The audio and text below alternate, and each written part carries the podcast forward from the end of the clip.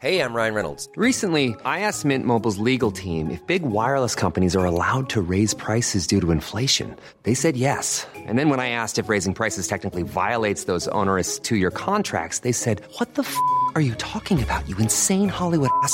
So to recap, we're cutting the price of Mint Unlimited from $30 a month to just $15 a month. Give it a try at mintmobile.com slash switch. $45 upfront for three months plus taxes and fees. Promo rate for new customers for limited time. Unlimited more than 40 gigabytes per month. Slows. Full terms at mintmobile.com. Many of us have those stubborn pounds that seem impossible to lose, no matter how good we eat or how hard we work out. My solution is PlushCare. PlushCare is a leading telehealth provider with doctors who are there for you day and night to partner with you in your weight loss journey. They can prescribe FDA-approved weight loss medications like Wagovi and Zepbound for those who qualify. Plus, they accept most insurance plans. To get started, visit plushcare.com slash weight loss. That's plushcare.com slash weight loss.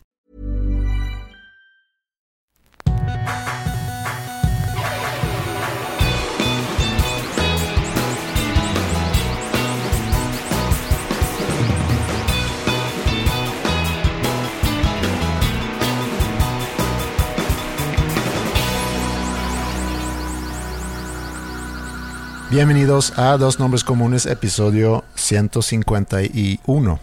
Debimos haber parado en el 150. Un descanso, unos cuatro meses, que regrese toda la normalidad y ya la gente nos em- empieza a escuchar de nuevo. Pero más sin embargo, Más sin embargo, aquí estamos. oye, tengo eh, varias cosas y, y yo sé que no vamos a alcanzar todas esas cosas. Entonces pensé que por qué no reactivar eh, la aplicación que tengo en mi celular de los dados. No me gusta la manera en que te adjudicas los temas. Tengo varias cosas, entonces como son muchas, como pensé demasiado el fin de semana, se me ocurrieron tantos temas buenos que vamos a necesitar reactivar la aplicación del dado. Pero en, en- en cualquier momento anoto aquí también tus ideas. Que siempre son los, buen- la- los buenos temas. Bueno, si quieres, déjame agarrar una pluma. Un par de esas cosas ya lo habíamos semi comentado durante el fin de semana por, por mensajes. Entonces, no me estoy adueñando de los temas. Nada más que en hacer mi preparación, somos Sí, un poco tú- diferentes. Tú haces pre- preparación muy activa, mi, pre- mi preparación es más, más pasiva.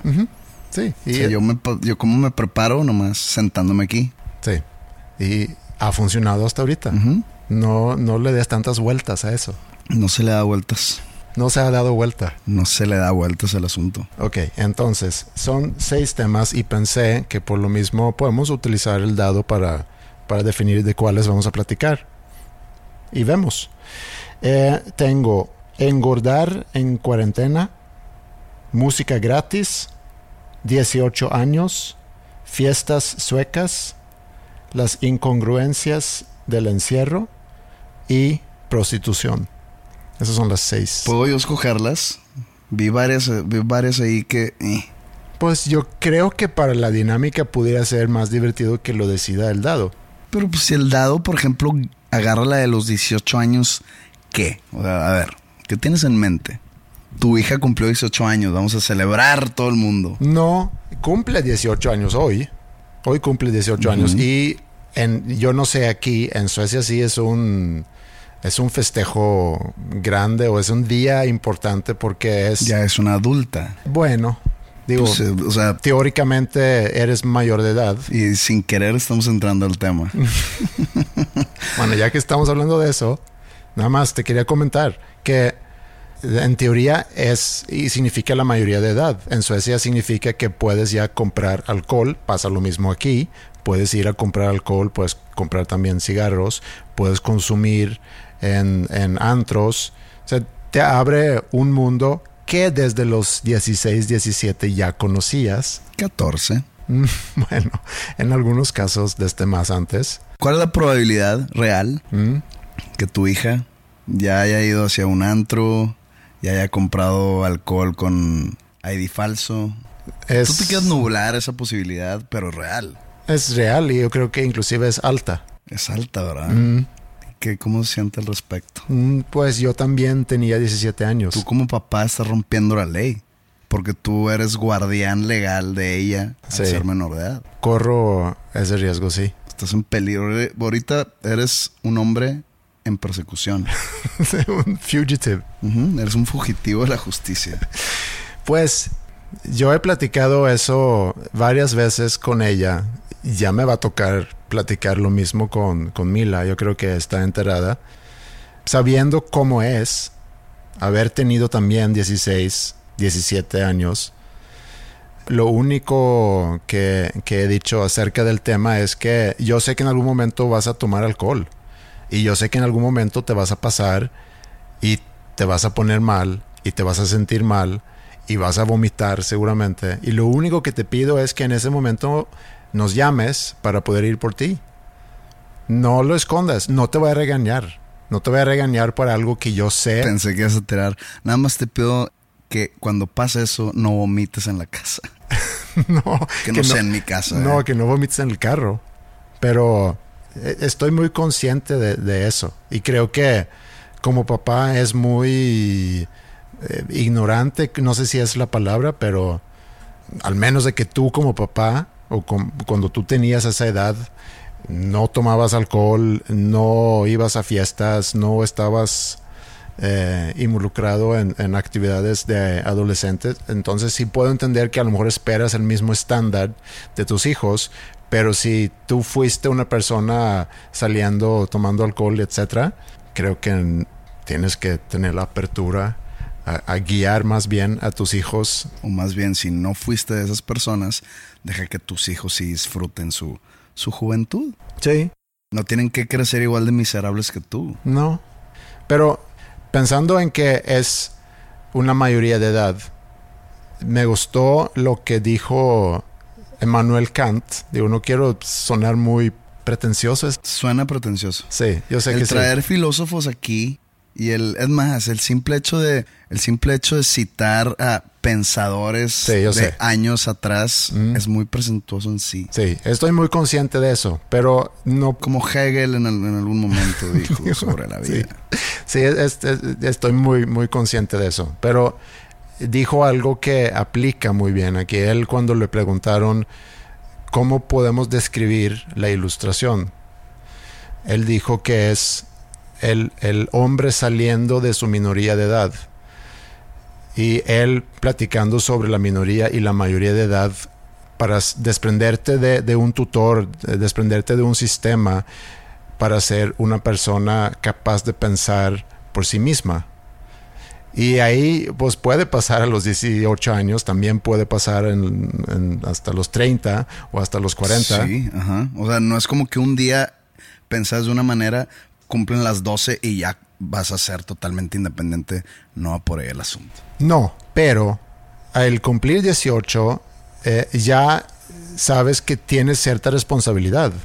En Suecia y como aquí, como dije, puedes comprar alcohol, puedes votar.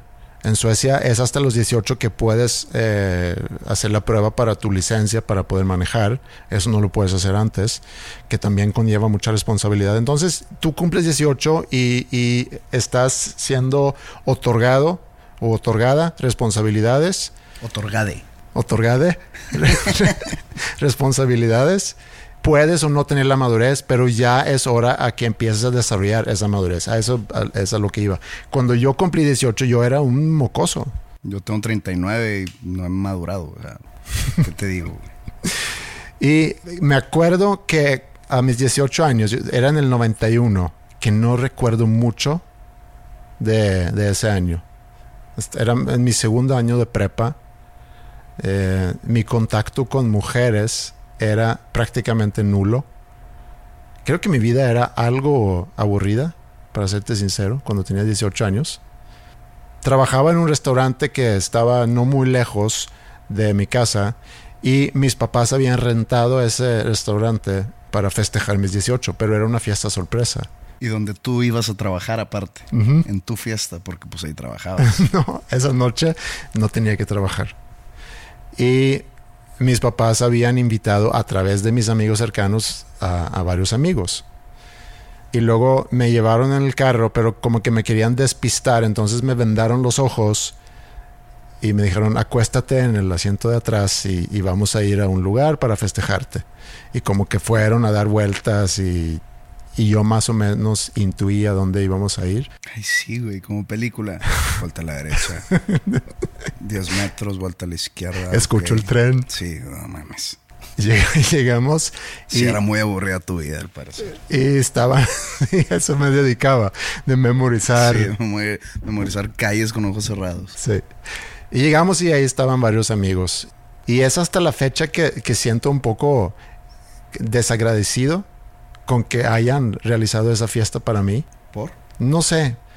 A mí no me gustan mucho las cosas de sorpresa, por un lado. Y también, por otro lado, habían varias personas ahí que, pues, que yo no consideraban como amigos cercanos. Entonces, como que cuestionaba el por qué estaban ellos A ahí. ver, pues no que no te acordabas. O sea, yo no me acuerdo realmente qué hice el primero de septiembre de 1998. No, yo no puedo decir que esto fue el mero Estaba- 2 de abril. Acababa de entrar a prepa. Mm, Francia era campeón del mundo en fútbol. mm. Eh, estaba entrando a...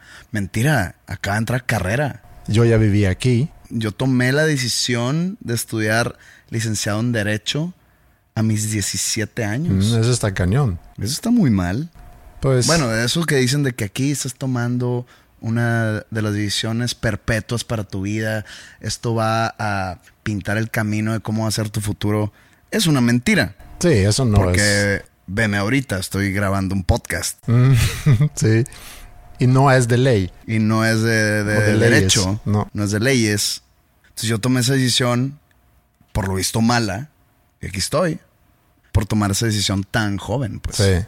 ¿Tu hija ya tomó esa decisión tan importante en su vida? No, anda en ese proceso ahorita. Está, eh, ya terminó su segundo año de prepa. Le falta un año y durante este año sí tiene que escoger. Yo le he dicho que, mira, tampoco tienes que entrar luego, luego a carrera. Puedes hacer otra cosa. Algo tienes que hacer, pero no tienes que entrar a estudiar luego, luego. Digo, tienes mucho tiempo para decidir a qué te gustaría dedicarte o incluso estar a los 25 años, que tengo clase, ahí vengo. Pues sí, no tiene nada de malo. No, no estoy diciendo que tenga algo de malo, pero pues debería ya estar empezando su vida profesional desde antes. Es que yo no enti- 25. Pero es que no entiendo cuál es la prisa. No es prisa, pero va a tener competencia alrededor de ella. Pues Si es que se, si es que decide tener una vida profesional, una carrera profesional, va a tener competencia. Siempre va a haber competencia y alguien más se le va a adelantar y va a llegar un chavito o una chavita de 22 que va a estar al mismo nivel que ella. mm, pero yo creo que lo ves, creo que tienes una óptica equivocada al, al Ah, verlo así. Tú tienes la verdad absoluta en esto. No, no, no, no, nada más. Desde mi punto de vista estás tú equivocado. Entonces tienes una óptica equivocada en mi punto de vista. Bueno, faltó ni te he dicho eso. cuál es mi óptica, pero te No, no, comparto. no, eso es lo que debiste haber dicho. Dijiste, tú tienes una óptica equivocada. No, según No, yo. Pues mira, yo creo que hay mucho, mucha incertidumbre en el futuro. Yo creo que más ahorita en este momento que nunca, dada la situación. Entonces, no, no es tanto de que entras a estudiar algo y forzosamente a eso te vas a dedicar. Eso ya sabemos que no es así. Tú eres un buen ejemplo de eso. Creo que si dedicas tiempo en estos años a realmente entender tus gustos, tus talentos, lo que te interesa y puedes estudiar quizá unos cursos para darte cuenta de eso o trabajar en algo o viajar, no viajar por viajar, sino viajar para conocer cosas nuevas, eh, empezar a formar tus propias opiniones hablando de la mayoría de edad, que creo que es un proceso donde tienes que empezar a, a realmente forzarte para poder formar opiniones propias, para saber cosas para poder tomar decisiones propias. No hay prisa. Si tú llegas a los 25 No, no, no va por ahí el y si vas a competir contra alguien de 22 años, pero si tú a tus 25 tienes una base muy sólida, Para empezar apenas, es como si alguien que tiene ahorita 58 quiere entrar a trabajar a una empresa, una startup de tecnología, de desarrollo de apps o de venta online o algo así, pues obviamente van a agarrarse el chavito. Sí. Lo- eh, eh, es lo mismo, pero acá lo estoy maximizando. Estás, Lo estoy maximizando, lo estoy 58 exagerando. años. Sí, sí, lo estoy exagerando. Mm. Pero más adelante, pues sí cuenta. Sí cuenta la, la experiencia que tienes para ganar los demás. Sí, pero la experiencia no se cuenta en años. Se cuenta Pero en la experiencia se gana en años. Si aprovechas tus años, sí. Y ese es mi punto. Aprovecha bien tu tiempo para ganarte experiencias y no ganarte antigüedad, nada más. Por eso, pero si tú le vas a decir, si quieres date un año sabático, viaja, pues eso no era su currículum. Vas a, vas a que, ganar a ver, mucha. pues estudié licenciado en administración de empresas en el TEC. Eh, me fui a viajar a Europa por un año. Eh, eso no va en el currículum. Yo lo pondría en mi currículum.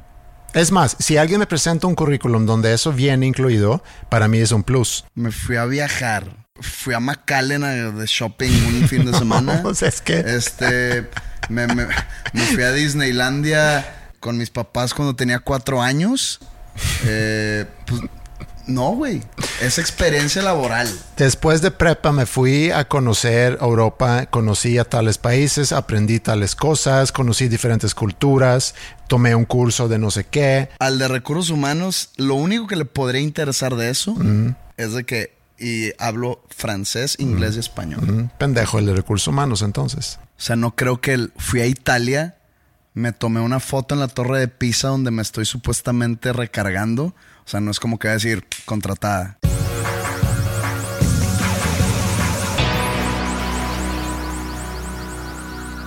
Bueno, nos quedan cinco temas. ¿Ya puedo sacar el dado?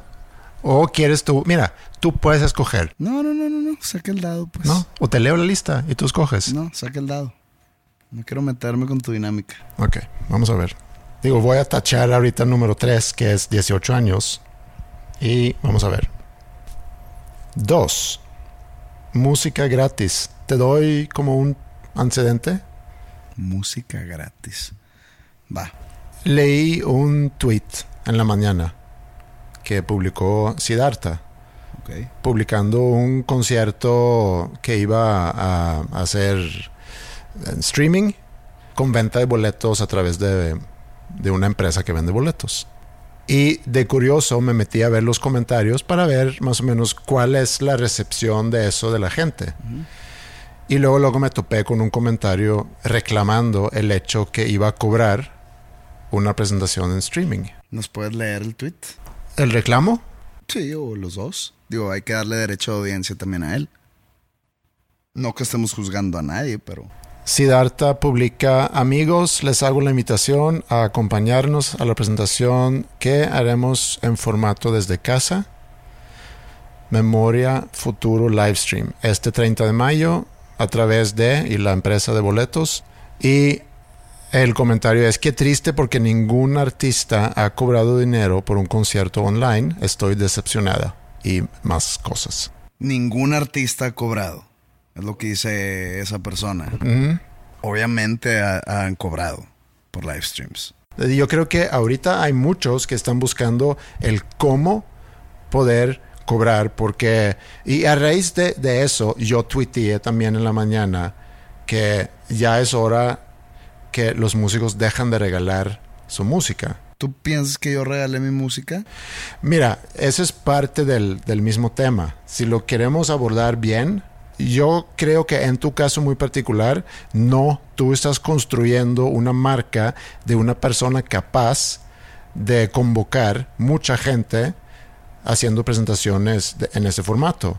Lo que sigue, Ya sería. lo que sigue, espérame, es hacerlo ya más producido, también en línea, pero vendiendo boletos. O sea, tú estás totalmente convencido que eso es lo que va a pasar. Sí. O sea, así va a ser ya. Pues por un buen rato, sí. O sea, ya no va a haber de que, bueno, pues hoy toco en Silao, Guanajuato. No, en algún momento sí, pero creo que falta Entonces todavía. Ya, no va a ser, ok, voy a tocar en Silao, Guanajuato, pero solamente por esta página y nada más la gente de Silao, Guanajuato se va a poder meter. Creo que va a ser difícil hacerlo así. Es difícil.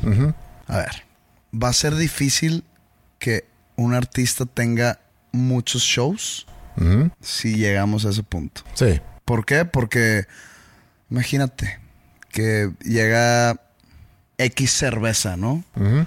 Y me contrata para hacer un live stream a través de su página donde va a vender boletos. Sí. Tú sabes que las cervezas se meten al, a- de patrocinadores principales a todos los festivales.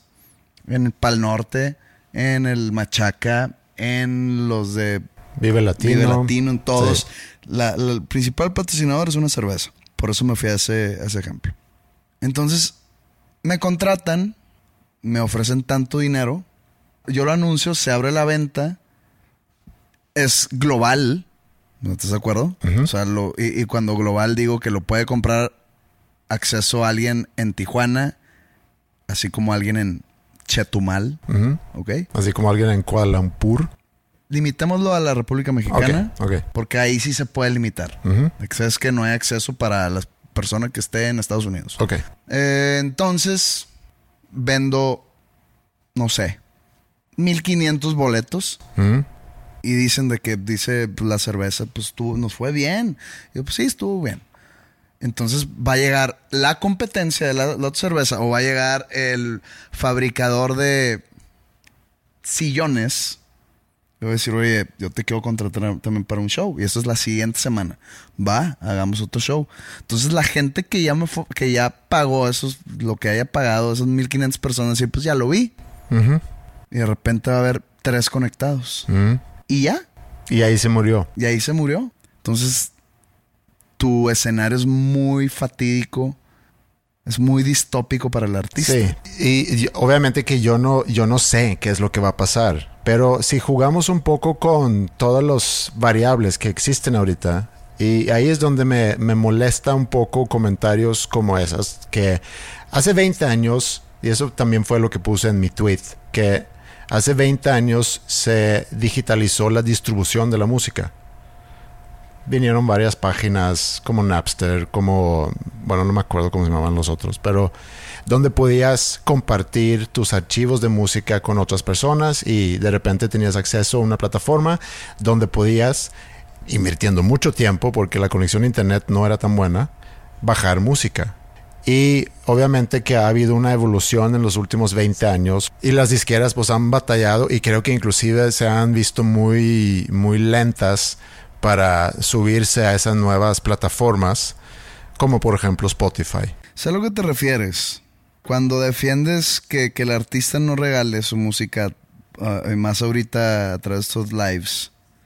Porque, y, y- y no estoy hablando en sí de un tipo de personas o un tipo de fans o de seguidores o de melómanos, sino la naturaleza humana tiende a normalizar ese tipo de, vamos a decirle, regalos. En este ejemplo eh, tan peculiar, si tú le das, si, si todos los artistas están haciendo lives gratis, pero ha habido varios que han cobrado, entonces ese tweet de esa persona no, creo que no es válido, porque Sí. sé que todos lo hacen gratis.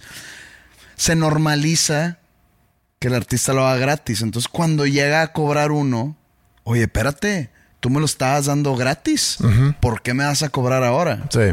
Pero en cambio, eh, si volteas y, y lo analogas con, por ejemplo, la venta de drogas, cuando el dealer te regala, de que mira, pruébala, este cristal está chido, y le das, y te gusta, oye, dame más, ah, ya te va a costar.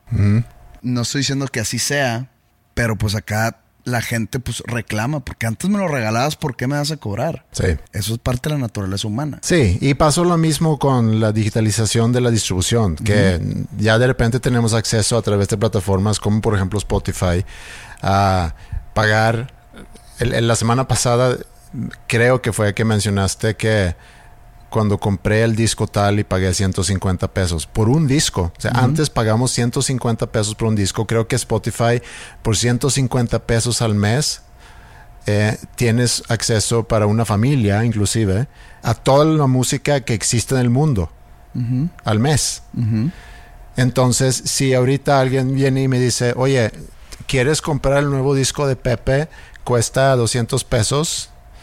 Entiendo quien diga, pues es que yo tengo acceso a ese disco. Es más, tengo acceso a toda su discografía a toda la música que él ha hecho, más todas las demás bandas por, la misma cantidad. No, no me interesa. Ahora, sí entiendo que la gente empieza a hacer sus lives porque es una forma de estar en contacto con su audiencia.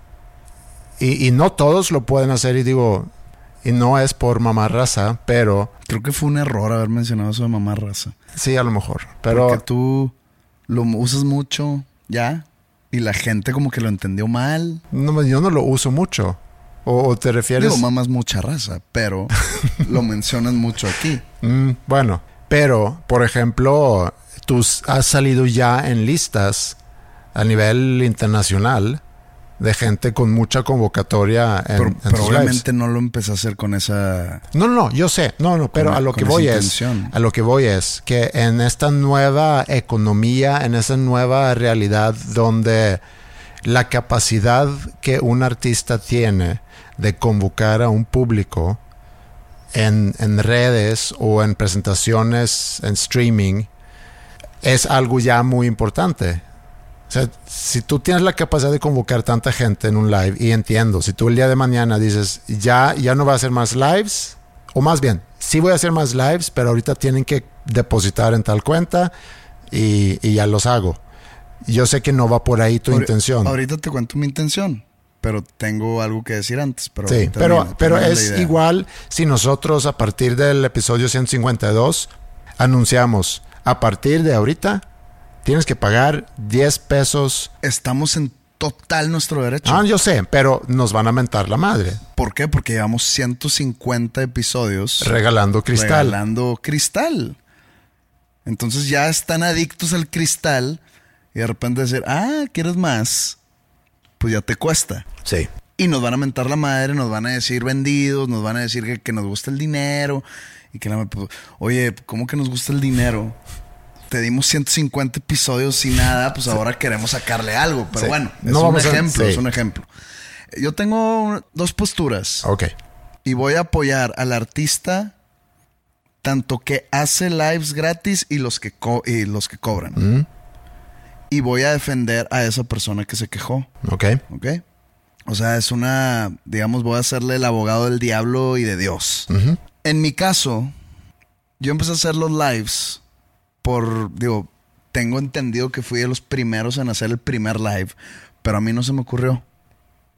Yo vi que el cantante Coldplay hizo algo. Chris Martin, sí. Puedo decir que a él se le ocurrió, que fue el primero, creo.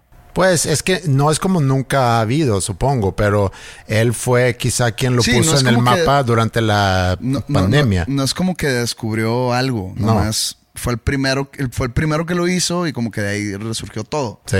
O de ahí surgió más bien. Pero lo que pasó es que yo lo vi y dije, ah, voy a hacer lo mismo mañana. O sea, no fue de que, ah, después, o sea, lo hice el día siguiente. Y le fue muy bien a mi live. Yo dije, ah, o sea, y aparte ni avisé. O sea, dije, en 15 minutos me meto.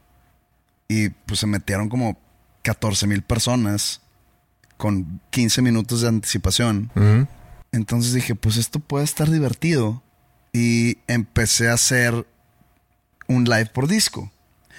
Pero todo nació del aburrimiento, todo nació de, pues de querer estar en contacto con la gente.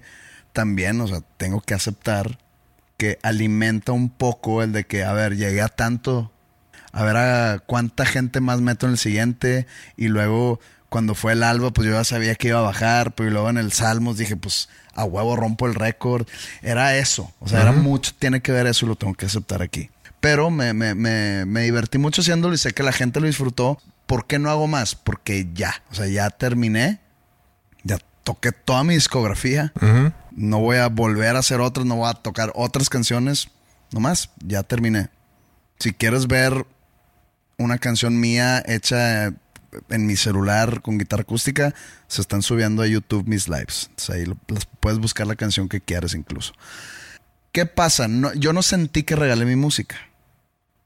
Yo sentí que estoy compartiendo el mismo escenario con toda la gente y no escenario artístico, sino el escenario de la pandemia mundial Sí. que estamos viviendo, o de no pandemia, eh, pues la, el encierro, la cuarentena que estamos viviendo, como que estábamos echándonos la mano unos al otro.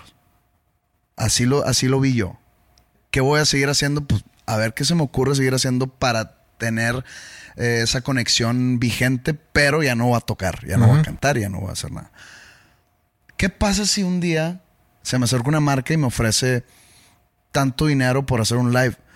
Obviamente lo tomaría. Claro. Pues es, de- es tu trabajo. Sí, obviamente eso lo vives tú. Y lo voy a anunciar y voy a recibir ese tipo de comentarios. Antes lo regalabas. Ok. Uno, antes. Dos, nunca regalé nada. Nunca sentí que estaba regalando nada. Nunca sentí que estaba dando nada gratis. Porque esto fue una transacción. Una relación simbiótica en que yo te doy un poco de, entre comillas, mi talento en- acústico a través del celular. y le digo entre comillas por, porque no siento que es un gran talento. Y tú me regresas tu atención, me regresas tus aplausos cibernéticos.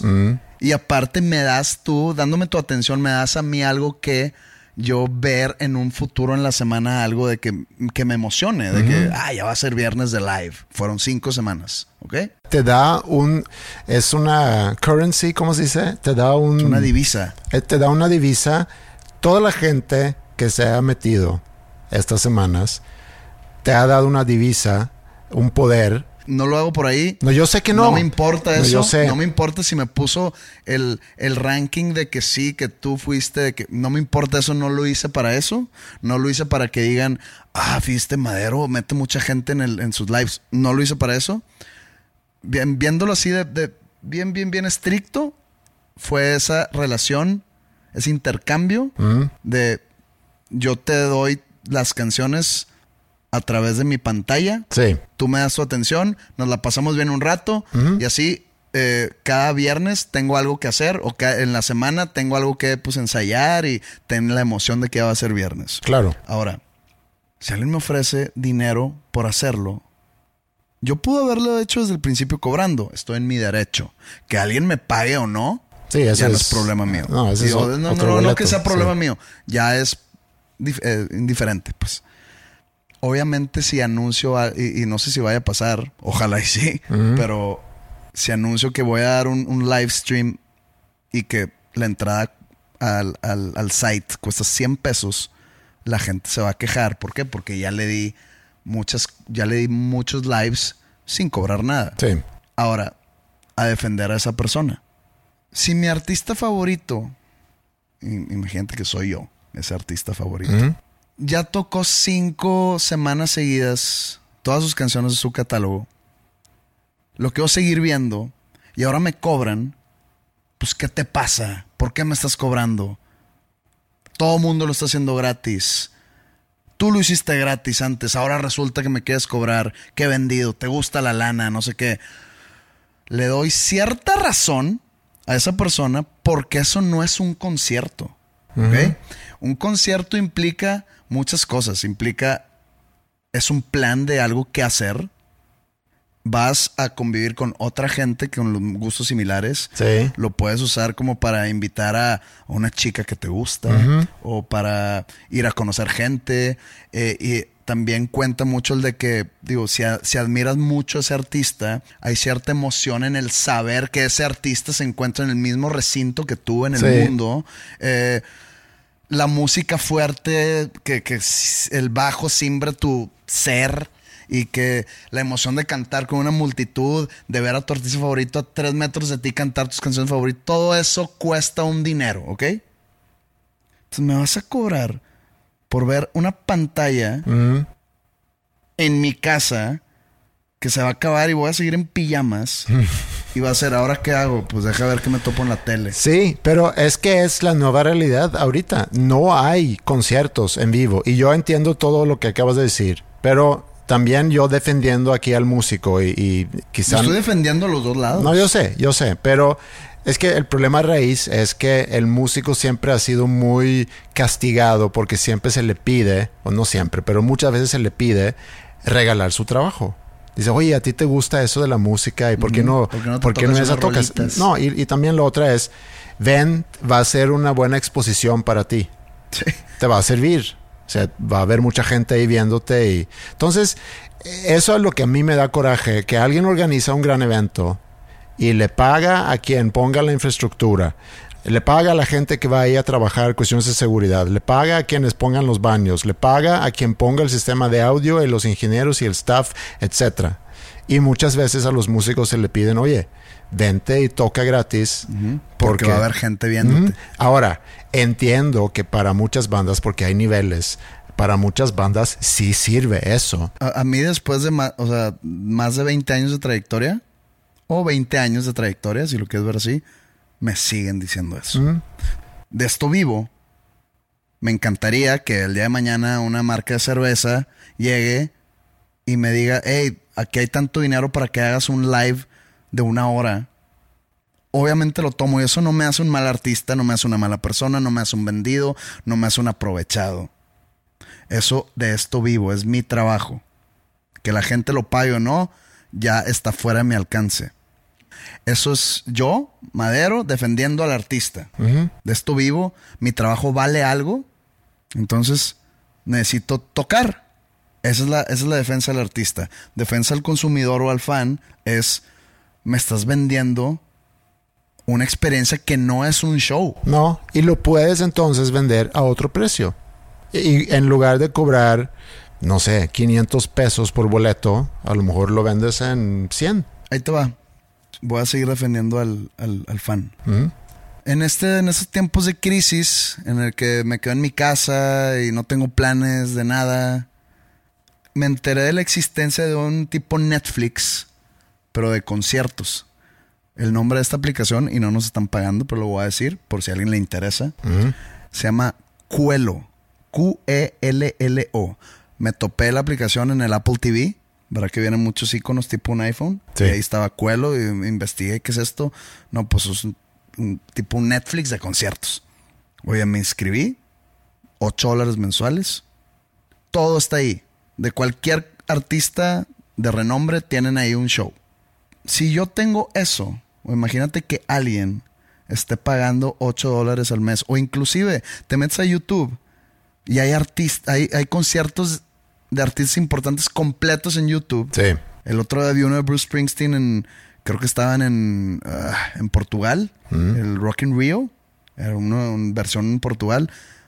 Dos horas vi un concierto de Bruce Springsteen en, en mi casa porque voy a pagar para que un vato me toque sus rolas en acústico en vivo atrás de mi celular. Sí, yo creo que el, el- el hacerlo en ese formato va a ser muy difícil de poder vender. Ahora, puedes hacer producciones ya más grandes. Por ejemplo, lo que tú hiciste, en, que era un ensayo. Fue un ensayo. Sí, que eso es un poco diferente. Ya estás hablando de que tienes toda la banda, puedes hacer un upgrade a ese formato, hacerlo con más producción, hacerlo más interactivo y yo creo que lo que vamos a ver en los próximos meses es que se van a crear nuevos productos donde tú como, como fan o como público, quizá pagando no sé cuánto, puedes tener acceso a una experiencia de un show en vivo, porque también hay algo con el hecho que sepas que está sucediendo esto ahorita en vivo y que hay interacción y Sí, que hay sí hay gente... algo, sí, sí, sí hay un, un poquito.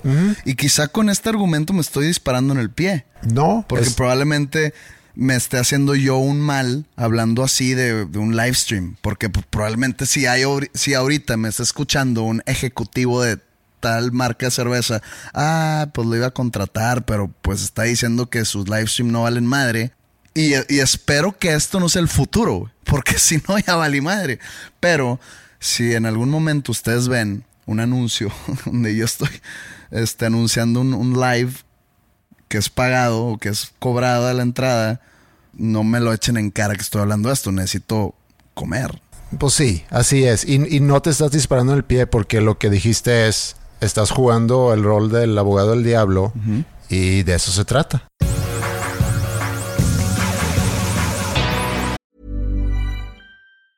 Hey, I'm Ryan Reynolds. Recently, I asked Mint Mobile's legal team if big wireless companies are allowed to raise prices due to inflation. They said yes. And then when I asked if raising prices technically violates those onerous two year contracts, they said, What the f are you talking about, you insane Hollywood ass?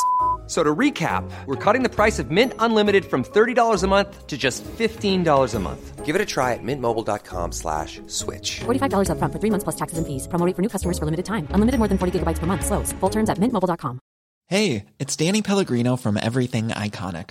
Ready to upgrade your style game without blowing your budget?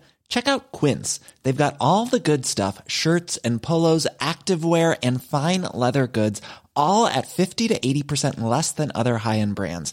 And the best part? They're all about safe, ethical, and responsible manufacturing. Get that luxury vibe without the luxury price tag. Hit up quince.com slash upgrade for free shipping and 365 day returns on your next order. That's quince.com slash upgrade.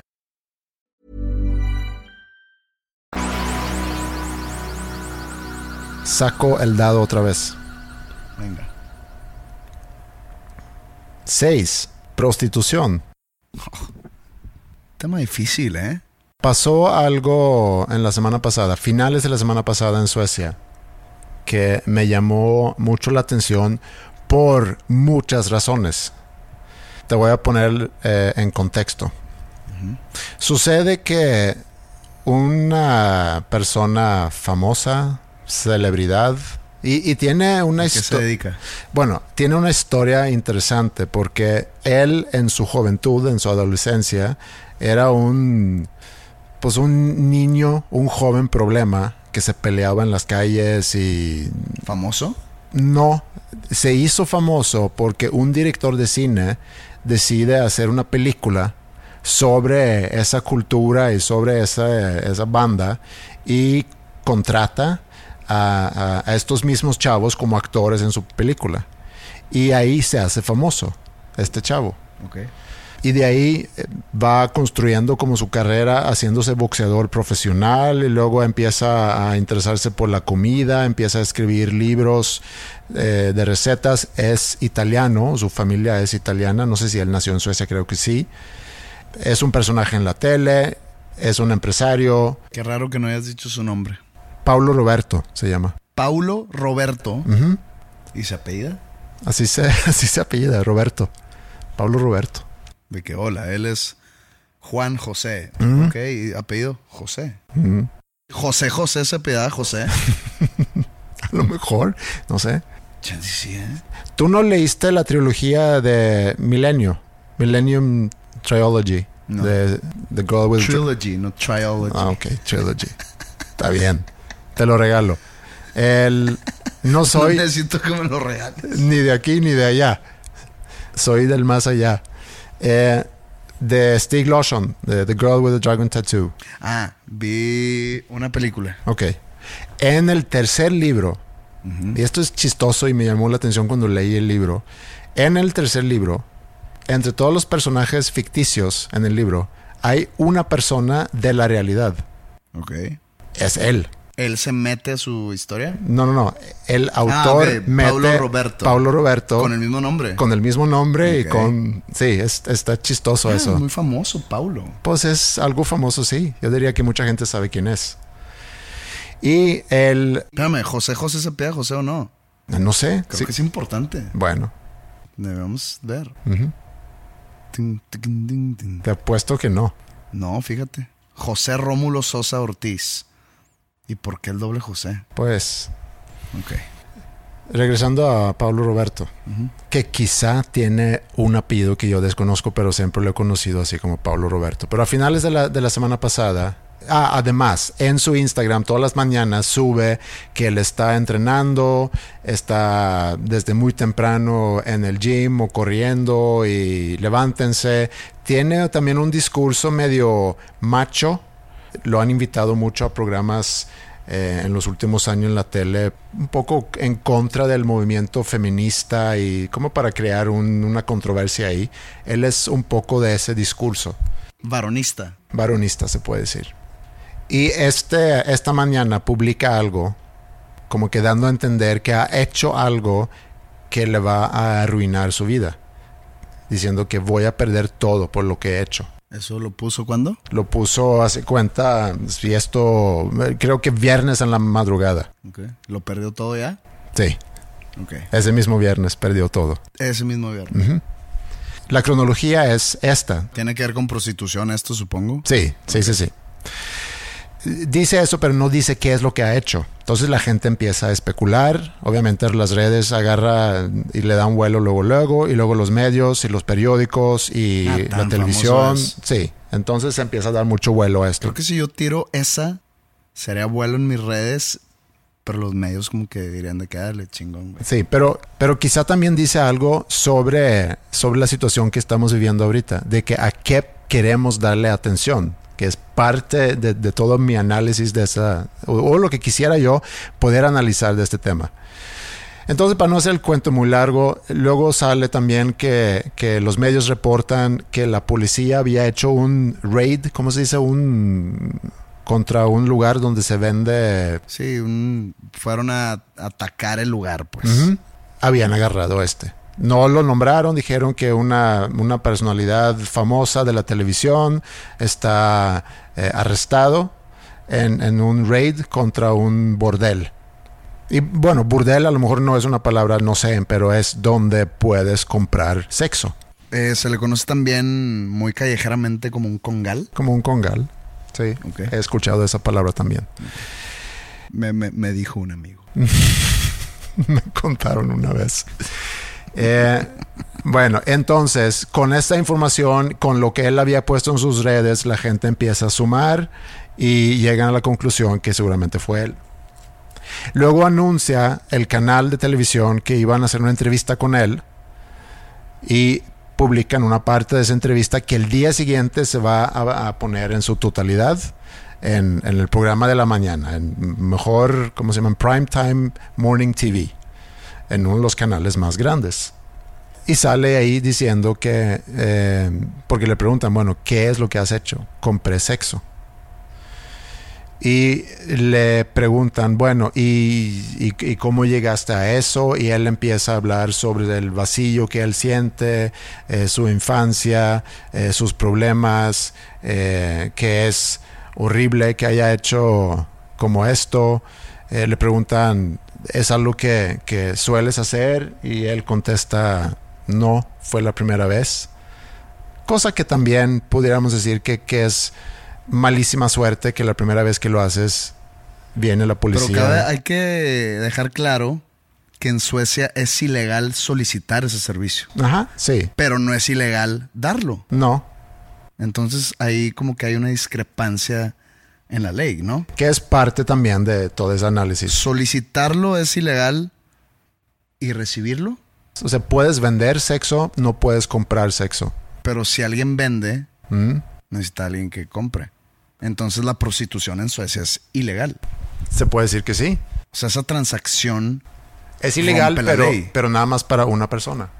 si tú llegas a conseguir una transacción para, porque es tu, for- tu forma de vida de cómo haces dinero es legal, Sí, pero pero si tú llegas a tener o, o a ganar algún ingreso de eso, alguien cometió un crimen. sí, pero Órale.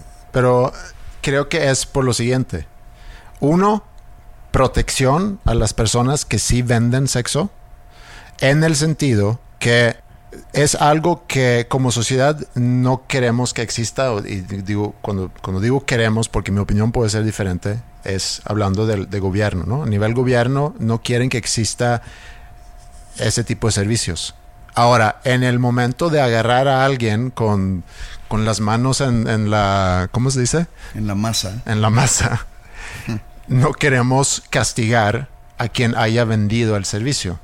Nada más vamos encima a quien haya comprado el servicio por, por protección.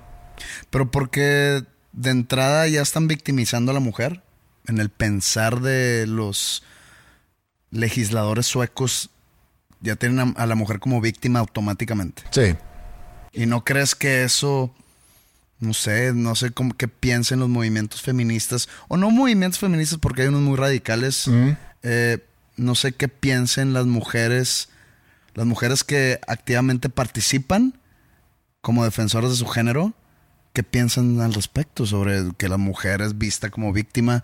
Yo sé que, que- que es, un, es un tema, o sea, que es un tema que vive en el umbral de ser controversial o no. Mm, Pero pues hay mucho abuso. Sí. Por eso victimizan luego, a la mujer. Mira, yo creo que, y eso es algo que yo apenas ahorita me enteré, que no lo había pensado así antes, y por eso lo quería platicar aquí, porque creo que es como quizá un aprendizaje importante, pero cuando él está en esa entrevista, le pregunta a la chava, o sí, la chava que le está entrevistando, le pregunta, bueno, ¿y tú de ella qué sabías? O sea, ¿qué sabías de la chava? De quién comprabas ese servicio o de quién ibas a comprar, porque no sé si se completó la transacción antes de que llegase la policía. Y dice, no, no sé, no sé nada de ella y que también me hace sentir mal porque quién sabe si ella está aquí por su propia voluntad o si está traído de un país eh, como parte de trafficking. Y ahí es donde se va a otra instancia eh, en, el, en el marco legal. Porque si la persona no lo está haciendo por su propia voluntad, puede ser considerado como una violación. Ok. Aunque tú hayas pagado pero no puedes comprar consentimiento. Que quizá es una pregunta también, ¿puedes o no comprar consentimiento? Pero si la persona está ahí en contra de su propia voluntad, porque tiene ahí, es, forma parte de una organización que vende el cuerpo de una mujer a otros hombres, y ella simplemente está ahí porque está amenazada, está obligada, está las razones que tú quieras. Y si tú compras ese servicio, además de ser ilegal la transacción, puede ser considerado como violación. Entonces ahorita es donde, donde está ese debate. Ahora, fue un debate también que todo el fin de semana vivió en las redes, que se volvió un trending topic, donde todo el mundo se metió a opinar de todos los lados que te puedas imaginar, unos defendiendo, unos eh, reclamando, reclamándole no nada más a él, sino también al, canal de la televisión que le está dando la atención, dándole la oportunidad de llorar en la tele y hablar sobre su, sus razones por haber caído en ese acto y nadie está volteando a ver a la chava, que también es otro reclamo. Y hay quienes también entran a decir, a ver, hay quienes ven pornografía, hay quienes pagan por ver pornografía ¿Cuál la diferencia entre pagar por ver pornografía, digo, no son mis palabras, a comprar por tener esa, esa pornografía o esa experiencia pornográfica en real? Como alguien lo puso, es comprar un disco versus ir al concierto. Digo, es, yo estoy de acuerdo que es una forma muy... Eh, muy vaga. Pues no muy vaga, sino inclusive muy ofensiva de poner esa, esa comparación. Pero estamos hablando de la situación jurídica en Suecia en cuanto a la prostitución. Si lo llevas a todo el mundo, para empezar. Creo que yo soy eh, abanderado o defensor de que cada quien use sus talentos o sus medios o, sí, sus talentos para hacerse de una vida, digamos, digna o ganar dinero o hacer ingreso. Y si tu talento es venderte, vender tu cuerpo, vender sexo, si es tu decisión y lo estás haciendo por propia voluntad, sin coerción alguna, cool, adelante. El problema es que la prostitución lleva muchas cosas consigo. Se le llama como la esclavitud moderna, se le puede se, podría decir. Eh, mucho abuso a la mujer, tráfico de personas, también abuso de menores, violencia, violaciones, incluso homicidio. Entonces lleva todo eso acarreado consigo la prostitución. Creo yo que la relación o la transacción, y, lo tocamos hace rato, eso de la transacción o la relación simbiótica entre cliente y sexo servidora. En relaciones amorosas es amor por amor, en otras, pues es, no sé, amor por compañía o así. En este caso, quitando todo el bullshit que puede haber alrededor de todas esas relaciones, pues es sexo por dinero. Es como que muy, hablando económicamente, y no hablo de económicamente dinero, sino de hacerlo lo más práctico posible, pues es la relación más directa que hay. Sí. Yo te pago y tú me das sexo. Pero así no es. Entonces, no es lo mismo también hablar de diferente tipo de prostitución en diferentes lugares con diferentes entornos económicos, creo yo. Es diferente ir a Las Vegas y una escort que cueste, no sé, mil dólares, dos horas, a irte a, pues, una colonia fregada de no sé qué país. Hay diferentes temas ahí que tratar. Entonces, por eso te digo que este tema de la prostitución es muy delicado y en todos lados va a ser visto diferente.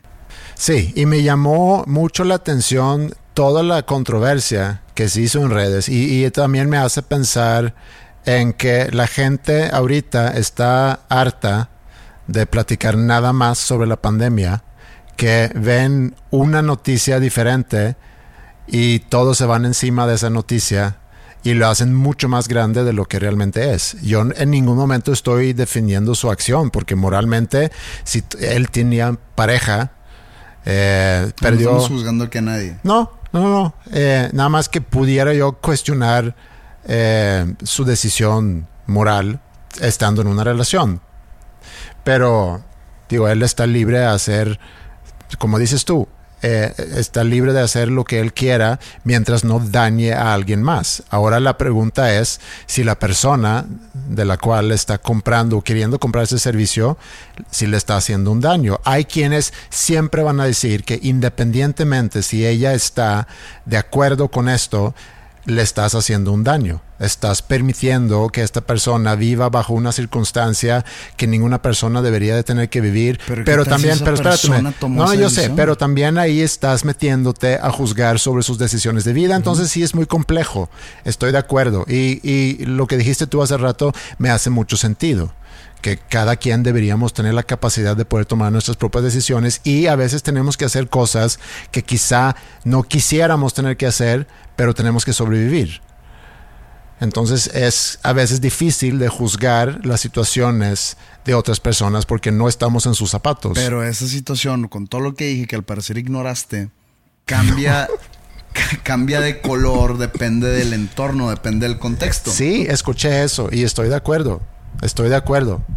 Ahora, la diferencia quizá no es si estás en Las Vegas vendiendo tus servicios a dos mil dólares la hora o a mil dólares la hora, así estás en una colonia y por tu, tu necesidad de consumir droga estás vendiendo tu hora en 100 pesos. Quizá aquí la diferencia es si alguien te abductó y te trajo de un país, no sé, vecino, eh, pobre, y te trajo a Estocolmo, Suecia, y te encierra en un departamento y te dice, tú ahorita vas a estar aquí trabajando y tu trabajo es vender tu cuerpo y no tienes de otra. Eso lo pone en una situación muy, muy, Pero muy eso diferente. puede con- considerarse un tipo de secuestro, como también tráfico, pero ya entran en otras cosas. Sí, Si limpias todo eso y lo dejas como mera prostitución, pues es un, es un trabajo, es un servicio, que hay mucha clientela. sí. ¿Por qué? Porque el sexo es lo que más vende en el mundo. Sí. Vi otro comentario también que, que me dio risa. Es, bueno, y las mujeres que se casan por el dinero. O sea, si una mujer dice, me conviene casarme con este hombre, digo, puede haber hombres también que dicen, me conviene casarme con esta mujer por el dinero. Es también como una transacción donde yo te voy a dar mi compañía y tú me vas a dar dinero que pudiera también no tan directamente rayar en prostitución, pero pues ahí está jugando cerca de. ¿En qué otros países está legalizada? No, más bien, ¿en qué países está legalizada la profesión? Creo que Alemania está totalmente legal. Pero tiene sus estándares legales que se puede que no. No sé. O sea, están, están dadas de alta al a Hacienda, por ejemplo. No, eh, no sé. Son, son pequeños contribuyentes, son empresarios. O sea, hay en algún lugar del mundo que sí sea así, de que así como, ok, este es abogado, tú entras en este régimen, eh, este es médico, entra en este régimen, eh, es- ella es prostituta o él es prostituto, eh, él tiene este régimen para pagar impuestos. ¿Existe eso? No, es una pregunta, no es retórica, es real. No, no, sí, No, pero, no, no, pero no. no sé, no sé. No, no sé la respuesta a ¿Y eso. por qué no se puede llegar a eso? Todo esto parte de una ignorancia.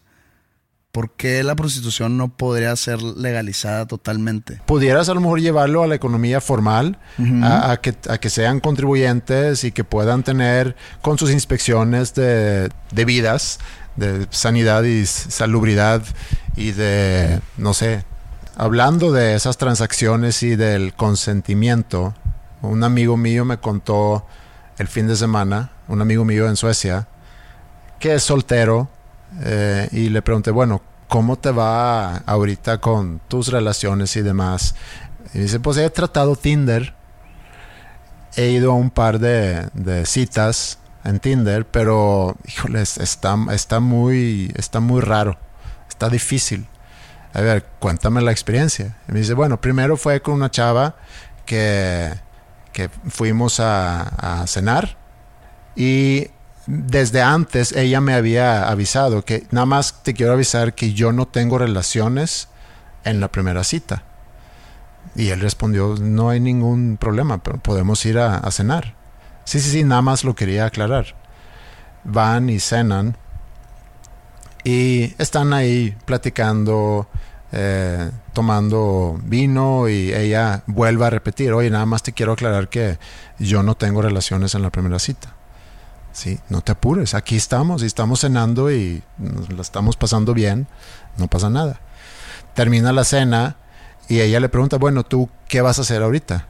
Y no, pues pensaba ir a mi casa. Pues yo vivo aquí cerca, te invito a que conozcas mi departamento.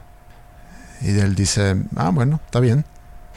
Van a su departamento y dice que fue como una de esas cenas de película donde, donde en, en un segundo se habían prendido las velas, se había salido una botella de vino, se había bajado la cortina y ella de repente se estaba bañando.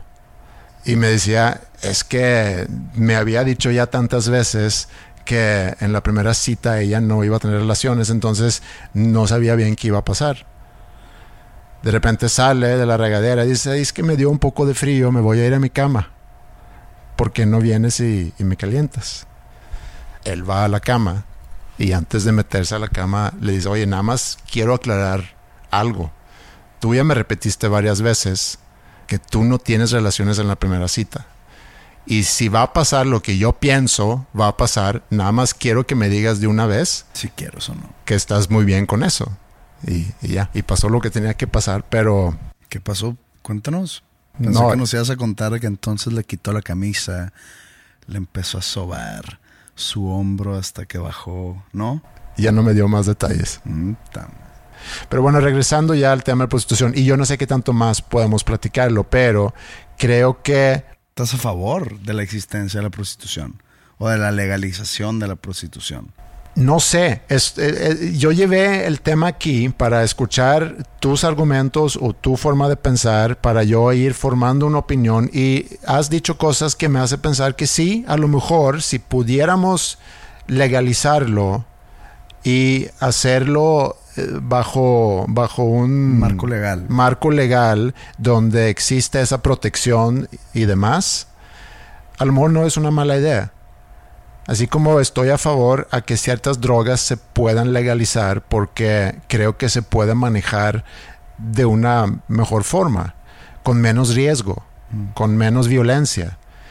Y también otra cosa que dijiste que me hace mucho sentido es que a final del día debemos tener el derecho de escoger cómo vivir nuestras vidas.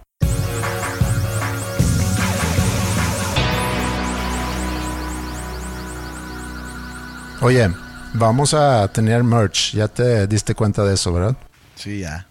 Ya tengo mi lima. Falta nada más organizarlo. La idea es vender ese merch en nuestro sitio dosnombrescomunes.com. Estamos armando ahí como una tienda. Vamos a empezar con unas, con unas limas, t-shirts, una gorra Unas tichas. Unas tichas y luego ya vemos qué más cosas. He visto muchos comentarios muy buenos con ideas. Nosotros tenemos, estamos haciendo esto con Mario, que, que nos ayuda con diseños y demás. Él tiene todo un plan y ha habido muchas ideas también por parte de la gente que nos escucha. Eh, entonces yo creo que va a estar divertido. Vamos a ver cómo funciona eso. Esto ha sido el episodio 151.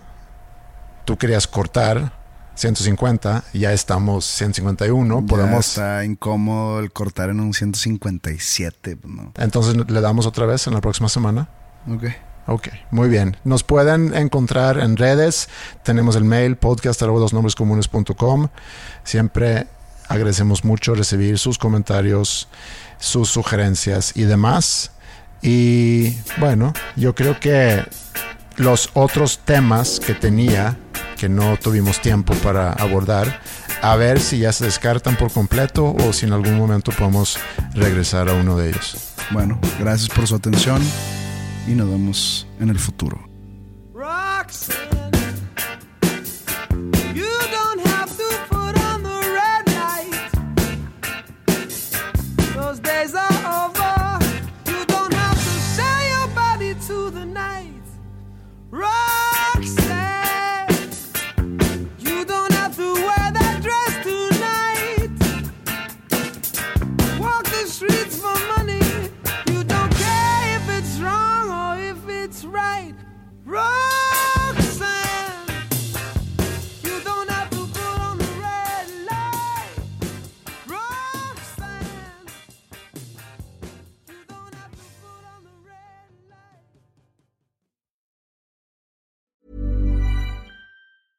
Hi, I'm Daniel, founder of Pretty Litter. Did you know cats tend to hide symptoms of sickness and pain? I learned this the hard way after losing my cat, Gingy. So I created Pretty Litter, a health monitoring litter that helps detect early signs of illness by changing colors, saving you money and potentially your cat's life. Pretty Litter is veterinarian developed, and it's the easiest way to keep tabs on your fur baby's health right at home. Go to prettylitter.com and use code ACAST for 20% off your first order and a free cat toy. Terms and conditions apply. See site for details.